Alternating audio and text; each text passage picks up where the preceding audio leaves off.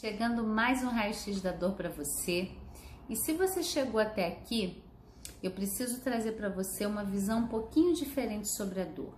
Né? A gente muitas vezes quer se livrar da dor. Eu costumo dizer também que quem tem dor tem pressa, e eu acolho isso. E a gente precisa entender algumas coisas que estão ali escondidinhas, tesouros guardados por trás daquela dor que está aparecendo para você.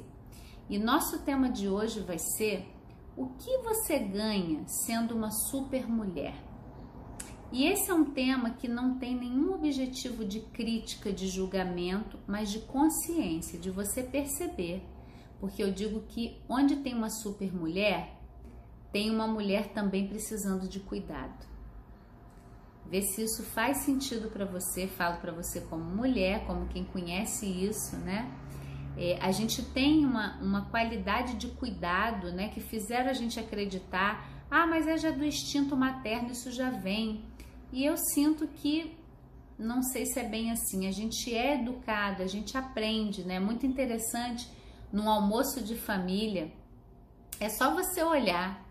Em geral, os homens estão sentados fazendo alguma coisa, vendo a TV, e as mulheres estão ali, uma limpa, outra lava, outra cozinha, outra. Por quê, né? Por que essa maneira, né? E a gente olhar o que que fez a gente desenvolver essa maneira de funcionar. E essa maneira ela gera dor.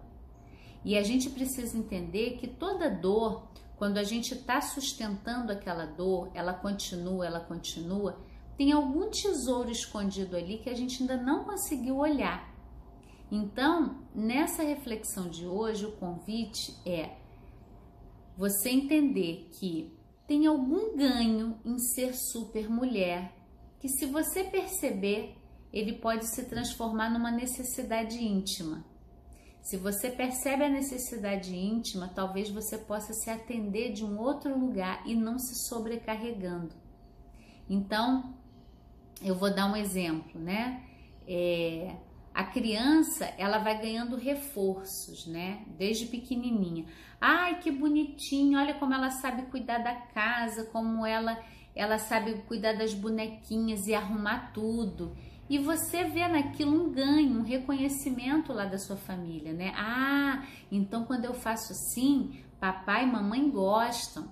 A vovó diz que é bonito e a gente vai reproduzindo. Então, o que que tem por trás? Desse comportamento?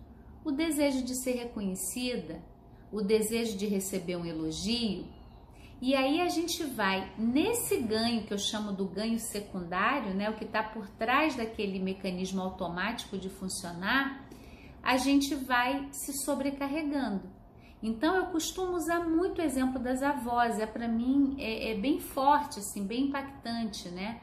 Aquela avó que ela tá ali a serviço dos netos agora e às vezes está cansada e às vezes não queria estar tá ali e aí ela precisa adoecer, ela precisa ter um problema para poder dizer que não vai ficar com os netos, que ela precisa de um tempo para ela para se cuidar. E aquela dor, ela acaba trazendo um ganho. E que não é um ganho, né? A gente sabe, é uma forma de dizer para a gente perceber, é uma maneira de você dar um limite que você está precisando. Então, de repente, você como avó já criou os filhos e você quer encontrar os netos de vez em quando, você não quer os netos full time.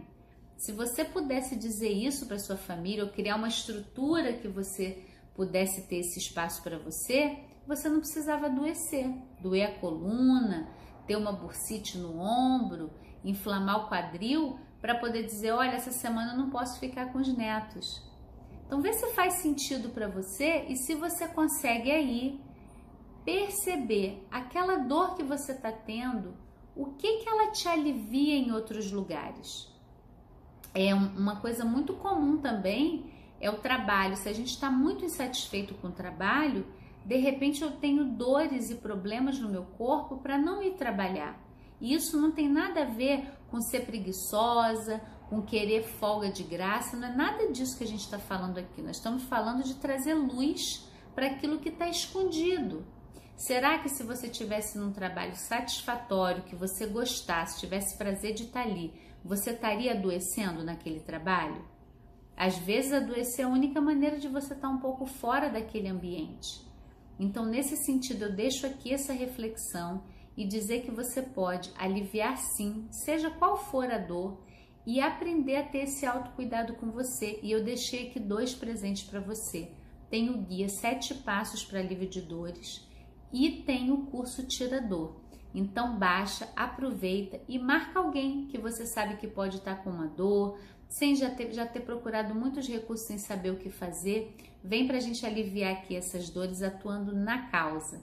Aproveita, tá aqui no link de descrição desse vídeo e marca alguém e curte também o vídeo onde quer que você esteja. Vamos propagar o alívio.